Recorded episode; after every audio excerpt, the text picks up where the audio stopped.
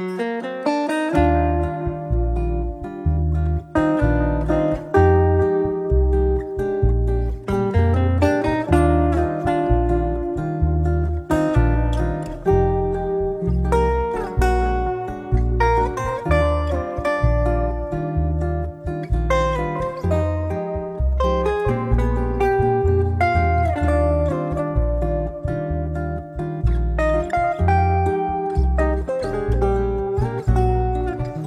好，这里是柳林风声读书播客，一个放肆阅读的节目。我是炫喜，我是 Natalie。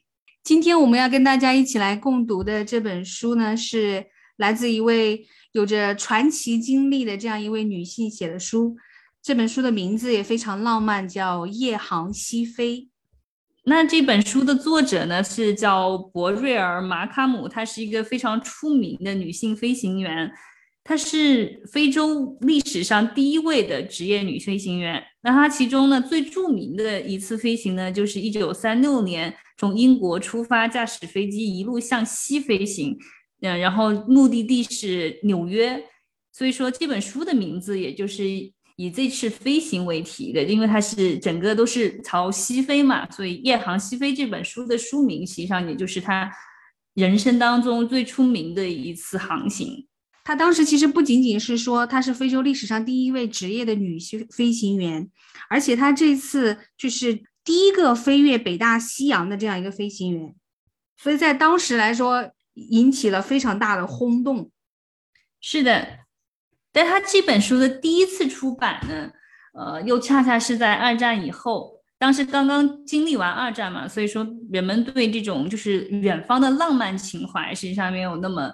足了都被那个战争消耗掉了，所以他当时这本书出版以后呢，没有引起特别大的轰动，一直到三十年以后，就是呃海明威的儿子在海明威的书信集里面发现，就是海明威提到他嘛，然后在这个书信里面，海明威就说到说你读过博瑞尔的书吗？就是在非洲的时候，我和我和他非常的熟悉，他写的很好，让我愧为作家。所以说这样子的一个推荐，就让这本书一下就爆红了，因为谁都想知道到底是什么样的人可以 让这个海明威对啊这样的大文豪都觉得惭愧。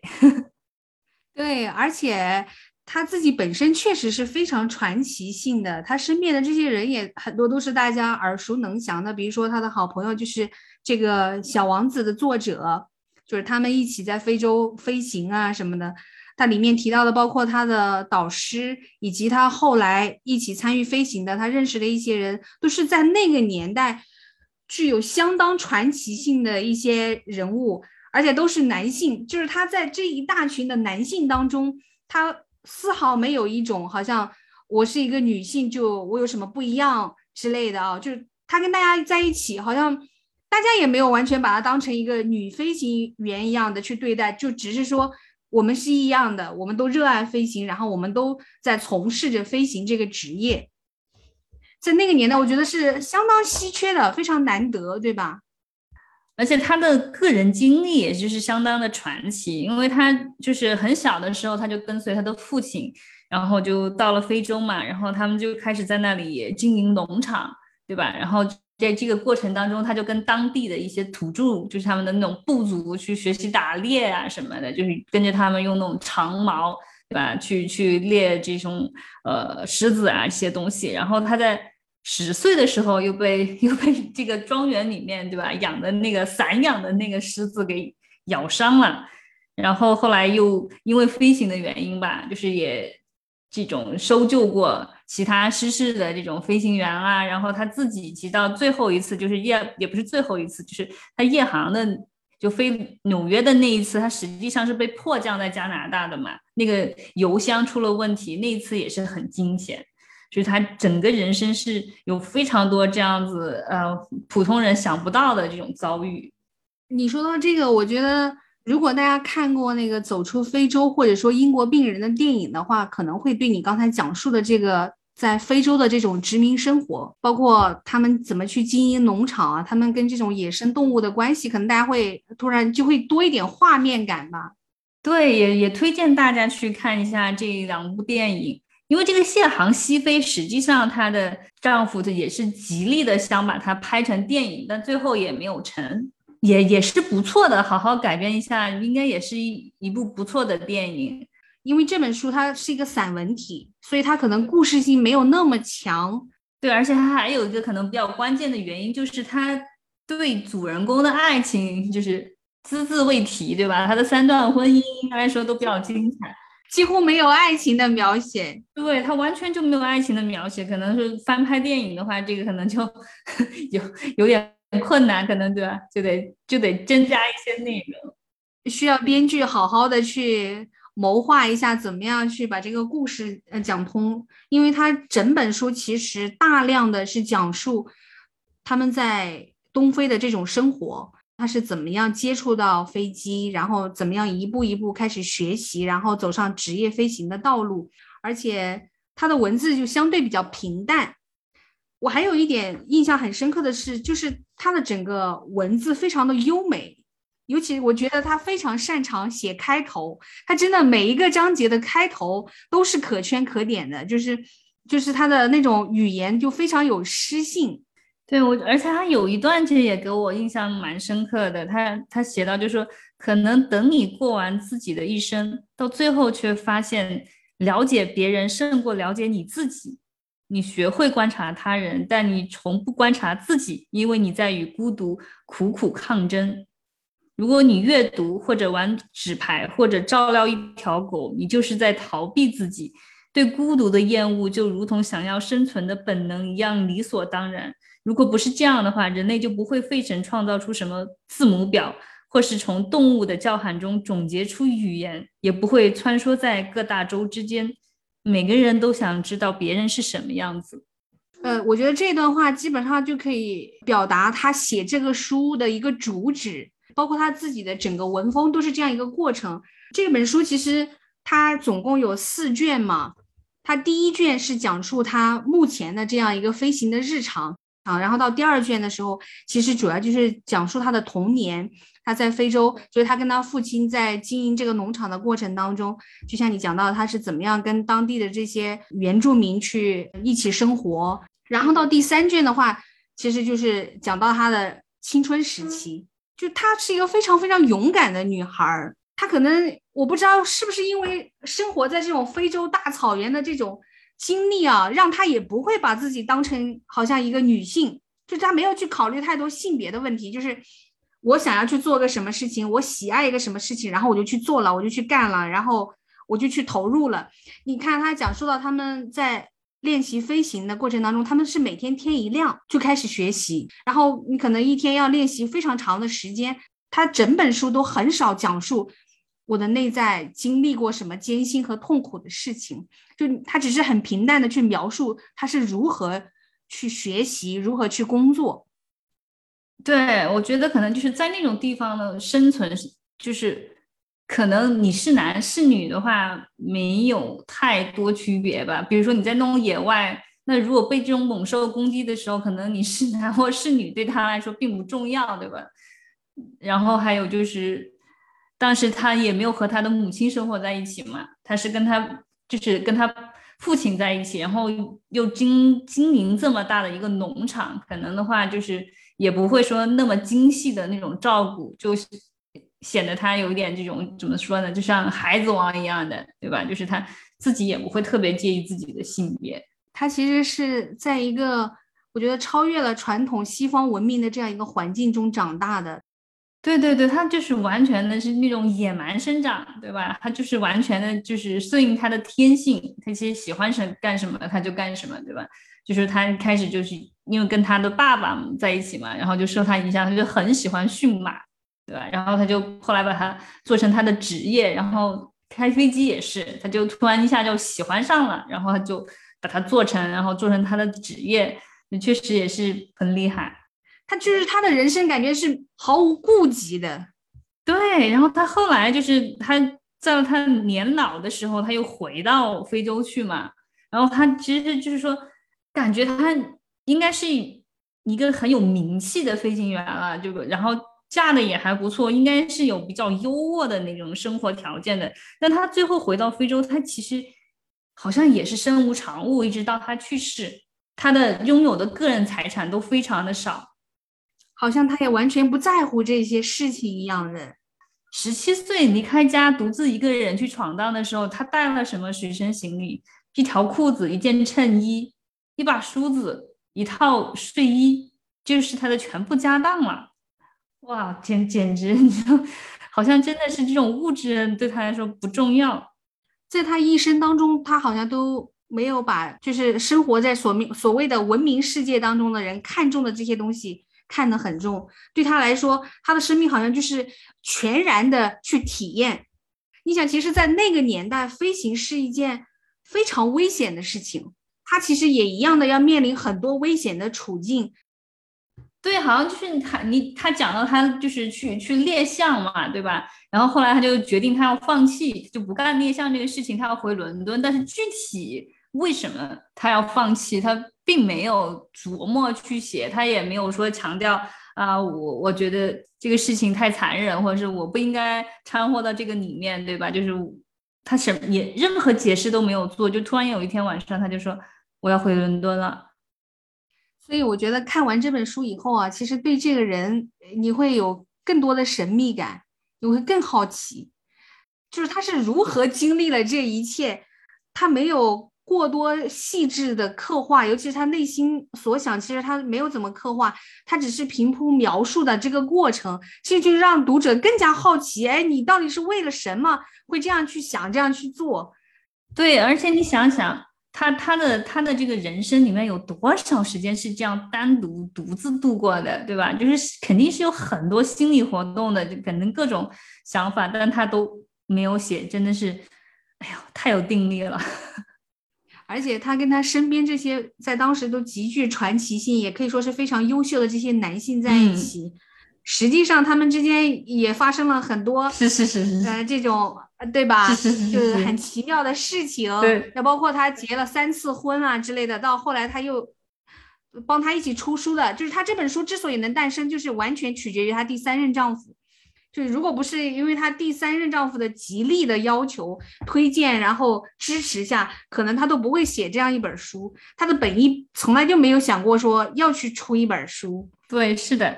她的人生又非常非常长的一个时期都是生活在非洲的，对吧？所以他对非洲的那种感情实际上相当独特。然后他其中有一段，他说关于这种殖民呢，就是这种殖民文化，这种英国在非洲的这些事情，他是这么写的：他的所有的国家都声称拥有非洲，但没有人能够完整的拥有它。将来他会被征服。不是屈服于纳粹或者法西斯，而是臣服于能和他比肩的坚贞，臣服于懂得他并且能分辨财富与成就的睿智。非洲与其说是原始大陆，不如说是储藏基础和根本价值观的宝库；与其说它是蛮荒之地，不如说它是我们不熟悉的召唤。不管他用多么醒目的野蛮装点自己，那依然不是他的本质。我我就觉得他其实点到了殖民的一个本质，对吧？就是说你究竟是用什么样的心来经营一片土地，你才会说是真正的拥有它。像所有的这些殖民者，他肯定是没有带有这种懂得他的睿智的，他就把它当做一个资源库在使用，那你肯定是不可能拥有它的。只有你真正的欣赏它，对吧？就是。愿意把它放到一个同等的位置，跟它比肩，这样子你才能够去拥有它。是，所以他在书当中一开始他就讲到，他说其实有很多个非洲，就是大概意思说人人心中都有一个属于他的非洲。他说有很多种非洲，数量和关于非洲的书一样多。而书的数量又足够你闲读一生，不管谁写了一本新书，他都可以骄傲地认为自己提出了与众不同的全新观点，但也可能会被那些信奉另一个非洲的人嗤之以鼻。他说：“神秘的非洲，狂野的非洲，它是炼狱，也是摄影师的天堂，还是遁世者的乌托邦？”它是你心中的愿望，经得起所有的诠释。它是死亡世界最后的一丝残余，也是闪亮生命的摇篮。就听过这种话，你就能够感受，其实作者他的文字很优美，但是他自己本身并不是一个专业从事写作的人。哎，可以，这个女人干啥都能干得这么好，也是让人嫉妒。因为她写的那段也真的是写的很好，我也我也划了。然后他其实还还有蛮多那种幽默感的。最后不是呃开飞机从这个西非回到伦敦嘛？然后那一段。经历其实有点曲折，因为他们不是经过一些当时意大利殖民的地方嘛，然后他就狠狠地吐槽了意大利的官僚作风，还是蛮幽默的一个人。我觉得他的这种描述和形容还是很精妙的。比如说，它里面呃介绍到另外一个在当时嗯非常非常传奇另外一个飞行员叫丹尼斯，他其实就是那个走出非洲那个故事里面的男主角的。这个原型，如果大家看过《走出非洲》的话，可能就会比较了解。他其实在当时是非常著名的，尤其是在整个他们当时的飞行员领域里面。这个故事他讲到最后的时候，他是怎么样形容？就就是这个丹尼斯去世嘛？他说，丹尼斯是那道拱门上的拱心石，如果拱心石碎裂，拱门就会崩塌，其他不太重要的石块就会紧靠在一起，看起来杂乱无章。他的观点，或者是说他的行为，就直接影响到整道拱门的其他的石头，他们的命运。而当这个拱门石碎裂的时候，其他的石头会重新紧靠在一起，但是他们会变得杂乱无章。这个描述就非常的形象，就可以表达出丹尼斯是一个什么样的人，他的分量，他的价值。中间还有个小插曲，他本来是和丹尼斯约好要一起去。一起飞行的嘛，一起去勘察那个象群的。但是汤姆叫他不要去，对吧？汤姆说你明天不要去。他说他问汤姆也没有说为什么不要去，反正就是你不要去。然后他就没有去，没有去呢，因为丹尼斯就没有等他嘛，所以丹尼斯就自己独自的去，呃，去侦查去了。然后结果就出了空难，就死掉了。就是有的时候我在看这个书的过程当中，我就会。羡慕，甚至有点嫉妒他，就是嫉妒他的经历，然后包括他身边的这些人。是是是，其实他身边当时真的是有很多这样子非常，当时非常重要的几个冒险家的飞行员啊，都是他非常好的朋友。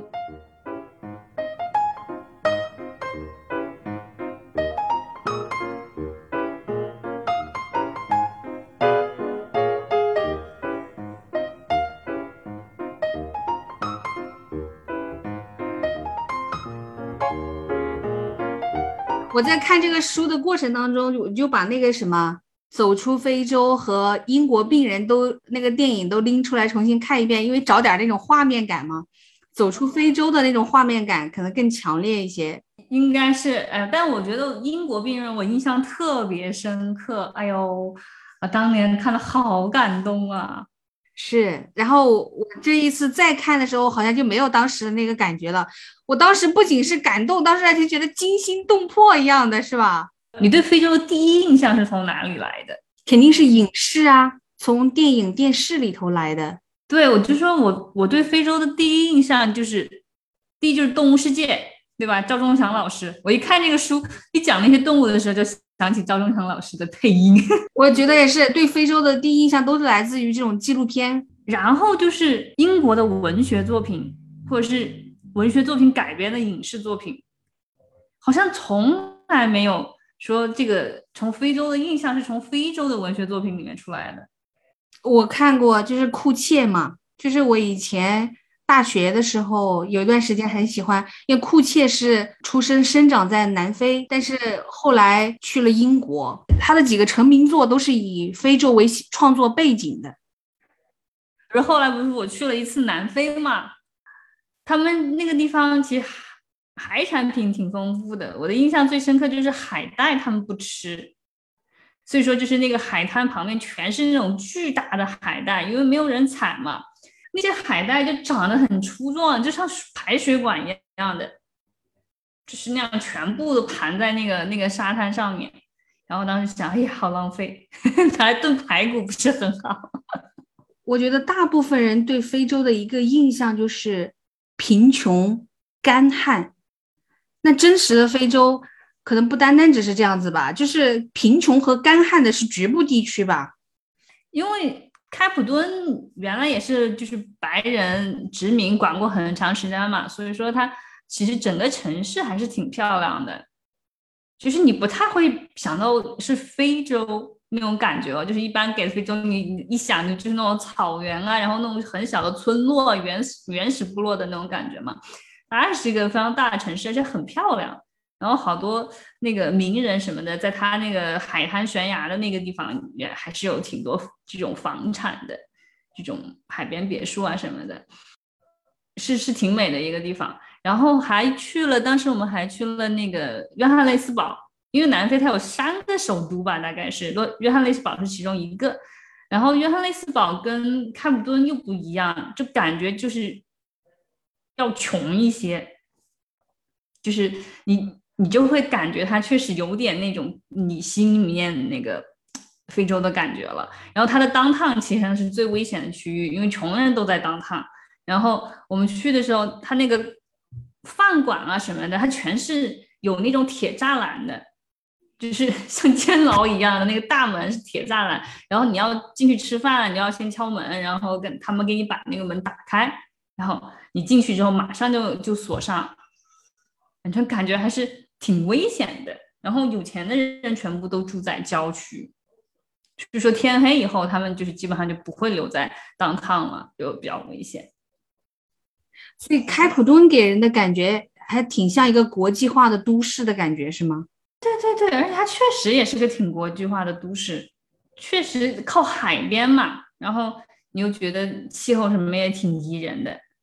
就是我一直就在想，因为非洲是人类古文明的发源地。那它为什么到了现代或者是近现代，它会变得如此之贫穷？还是说它真的是有史以来就一直很贫穷？我觉得没有道理。尤其是就像你讲的，比如说像南非，然后靠海，他没道理会如此之贫穷。他们其实是有很多资源的，那至少它有海洋资源嘛，而且它有金矿啊，各种矿物资源。但是他们一直都很贫穷。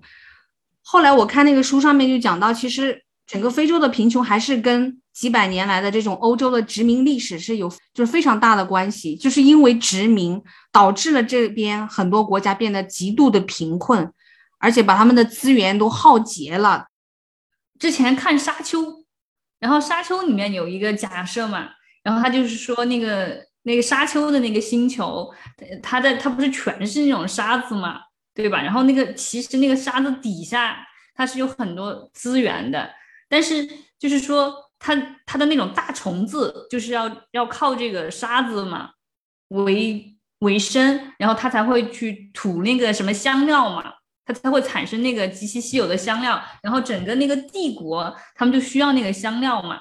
然后其实上，如果说你好好治理的话，这个沙子它就会不见，它就会被治理的不见，然后呢，这个地底下深处的这些植被就能够长出来，然后实际上沙丘这个星球它可以。不成为沙丘，它可以成为一个绿色的星球。但是这个绿色的星球一旦建立之后，这个香料就没有了。所以过来殖民的这些人，他是要保证你不能把它重新这个建好的。他想要的就是这样一个沙漠化的环境，然后他才能够去攫取他需要的资源。因为他当时他就在讨论这个问题嘛，就是说。如果说你你来统治这个地方的话，你是要怎么做才才是一个负责任的？你是让他就直接这样一直开采，然后维持这种稀有原料的生产，还是说你为了真正的人民着想，你把这个沙丘全部治理掉，让它恢复成原来的绿洲？当然，我觉得殖民国家从来不会考虑说是为了当地的人怎么样，包括你看。在这个书当中，作者我我当时看到那句话的时候，我也挺震惊的。他就说，这个地方绝对需要英女王的军队来永远的驻扎。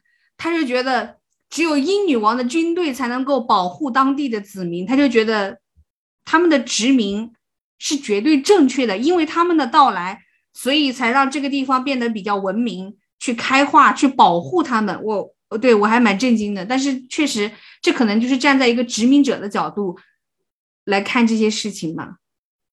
在那个年代就是这样子，比如说有钱人他可能就是在非洲有非常大的农场，就就像走出非洲里面那个呃女主那样的生活，对对吧？有钱，然后有大的农场在那边持续的有产出，来供养他们在欧洲的这种生活。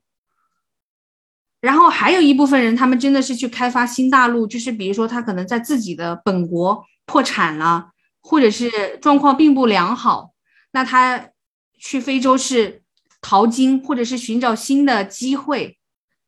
作者和他他的家人其实有点更类似于第二种，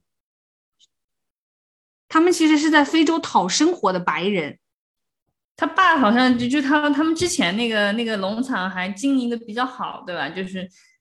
过了一段时间，经营的还可以，但后来第二次呃第一次世界大战打仗以后，对吧？就就导致这个经济的不好嘛。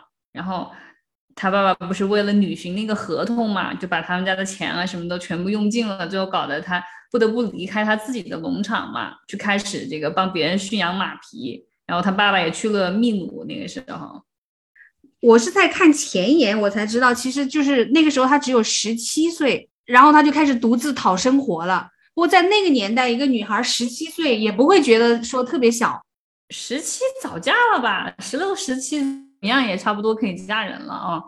对，在那个年代，十七岁就是一个成年女性了。他受他爸爸的影响，因为他爸爸喜欢马，而且他爸爸会驯马、驯养这个马嘛，尤其是那种赛马，所以他从小也很喜欢马。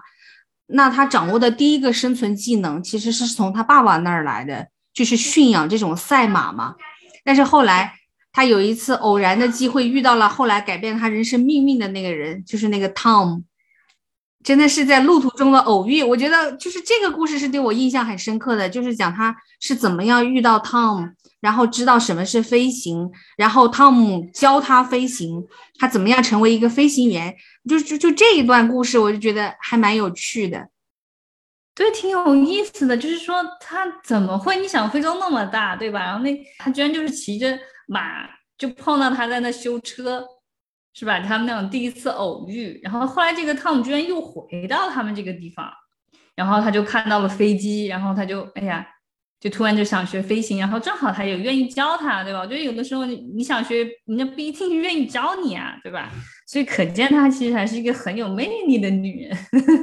她这里面故事里面的包括人物啊，我觉得她都可以跟走出非洲的那个故事高度契合，你知道吗？他们是在同一片时空里面发生的故事。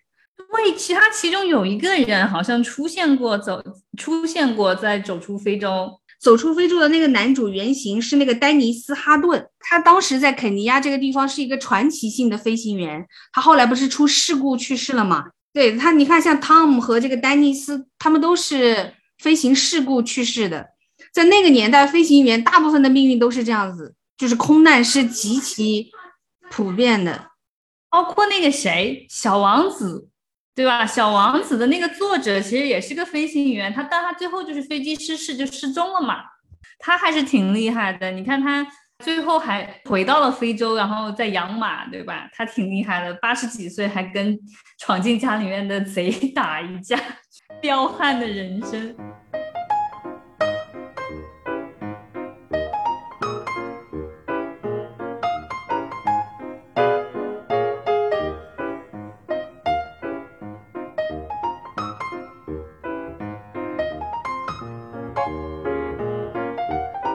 反正他的文风其实跟那个小王子的那个作者也有点像，小王子也也写过那个夜航，我也我也看过那本书，他就讲他晚上这个什么开飞机的经历啊什么的，我看就文风很像。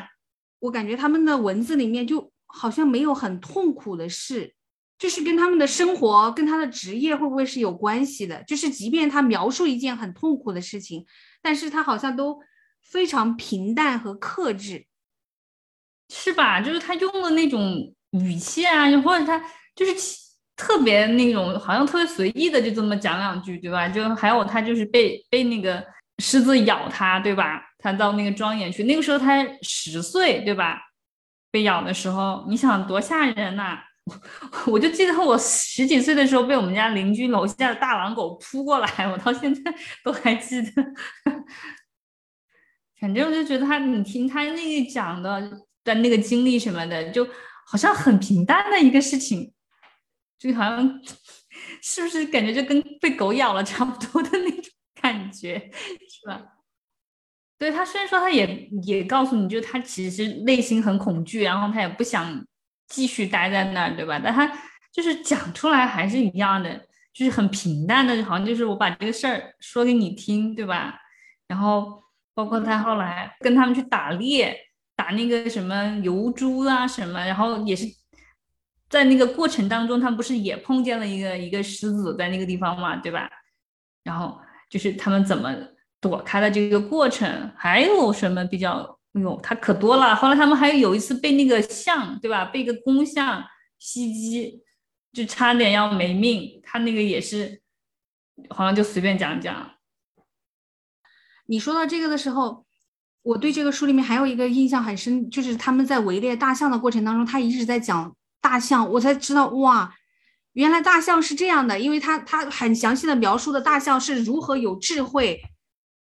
对，就是你没有想到它，就是一般来说，我们还是觉得大象是一个比较智慧的生物嘛，对吧？就是记忆力也很好。那其中还，它就是说到这种一个群体里面，这种为了保护有象牙的公象，这些其他的母象什么的会把那个公象围在里面。所以说这样的话，他们就从飞机上就不好判断这个象群里面有没有公象了。所以这个就就在保护它。然后他说还有一类就是那个。那个母象，对吧？它会自己假装落单，然后把头放到那个灌木丛里面，然后你就看不到它有没有象牙嘛。所以说，很多时候你就以为是一头公象在那里，然后你就会想到它要落单了，你肯定就是很好的机会去捕猎它。然后呢，其实这个时候，呃，真正的公象就跟着象群就 很迅速的就转移了。对，你看大象它多么会跟人类斗智斗勇，而且他讲到说，其实大象他们只是第一次、第二次感受到那个飞机来侦察他们的时候，他们就能够快速的做出判断。当这个飞机在第二次或者第三次来到这个地方的时候，他们就已经知道怎么样去应对这个飞机的侦察，所以它比我们想象中的都要智慧非常多，就是他们那种战略性极强，就是知道怎么样来对付这些人类什么的。然后有一个比较伤心的事情，就是说，好像是，呃，我是看那个是美国那个科技学人的那个杂志上面，他就讲，就是说年近些年的这个数据表示，就是这个象牙其实它这个有越来越短的，就进化越来越短的这样一个趋势。就是说，因为一方面的话，就是说你有很粗壮很大的这种象牙的大象被捕猎嘛。公象被捕猎嘛，然后它这个基因自然就会减少。然后呢，就是说，呃，还有一个就是象牙很小的公象，它就容易存活。这两方面的原因来叠加的话，就是好几好几代、好几代之后，十代啊什么以后，你就会看到这个象牙其实它有变短的趋势，变短和变小的趋势。从遗传的角度，那我就不要长这个牙了，是不是？我就小命就可以保住。如果以后比如说公象。再也没有这样子的象牙了，可能它就是一个很小小的牙齿。对，因为本来它这个象牙是进化过程中就是保护，为了保护它自己嘛，对吧？就是这样子长出来、保留出来的东西。那如果说这个变成了它最大的一个劣势，反而让它要灭绝的时候，可能也就会从这个生物进化的角度，想要把这个象牙就是搞小。对，因为它过去长那个象牙，那个象牙可以。就是作为一个武器，是因为它面对的是大自然中其他的凶狠的这种野兽。那到现在，其实它最大的敌人是那个捕杀它的猎人，那就不一样了。就是猎人想要的就是它这个武器，就是它这个牙齿。那是这个时候，他要保命最好的方式就是不要长这个牙齿了。所以说想想也觉得，哎呀，还是有点难受啊，就因为。人类的贪婪，对吧？造成的那种这种不可逆转的结果，也许真的再过几十年、上百年就没有象牙了，它就不长 那个大牙了。对呀，我觉得其实我一直觉得象牙这个东西也是挺迷思的，就是为什么就有那么多人那么喜欢象牙呢？我觉得那东西我不觉得好看呢。不是，其实本质上就是人类他要去证明自己的独特性。你你你通过什么来证明你的权威，证明你的独特呢？但就是你能用上和吃上一般人绝对用不上、吃不上的东西，古今中外都是如此。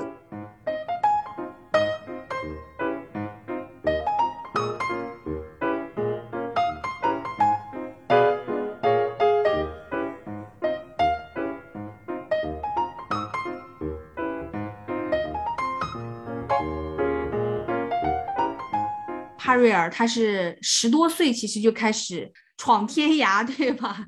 然后后来开始学习飞行，其实那时候他还非常年轻，就二十来岁。他跟汤姆为什么一开始能够产生这种强烈的共鸣？就是刚开始他认识汤姆的时候，汤姆也还很年轻。就是说，他们明明知道，比如说驯马、像赛马，然后飞行都是很危险的事情，但是他们又觉得，如果不去做这样的事情，只是跟普通人一样过普通的生活，是很无趣、很无聊的。就是他们不想要去过这样的生活，他们想要去冒险，想要去看看这个世界更远的地方。然后一直到他后来，他是讲到他们那个围猎大象的时候，那个汤姆就给他写了一封信。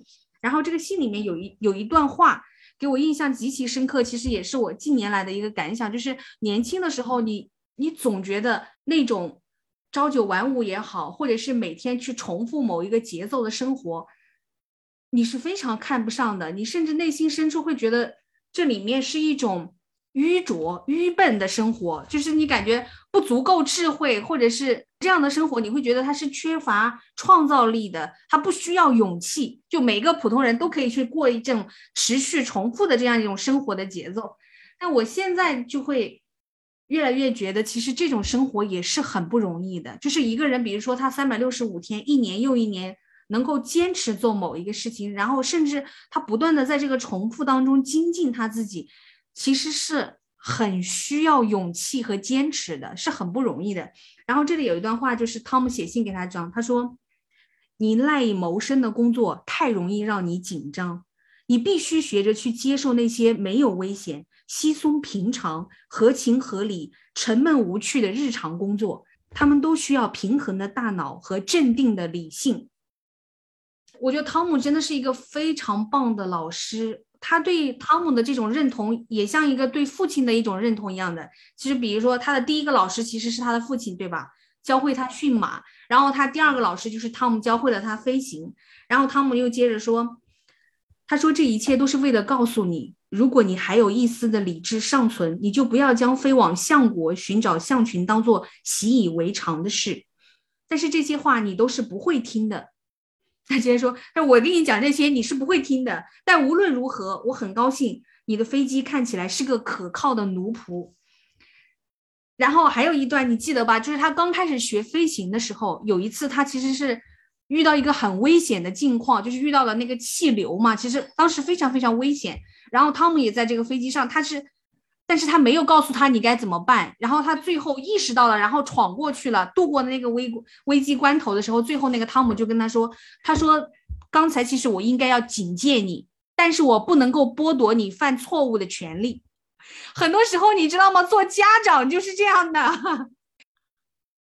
嗯，而且当时就是好像我记得有一期对陶丽夏的采访嘛，然后他就讲过说这本书其实在。那个程序员之间，就程序员里面对这本书是非常喜欢的，然后就是流行度也很高。他当时也也觉得挺惊讶的，为什么这样一本看起来既文艺又小众的书，会在程序员当中就是受到那么多的肯定？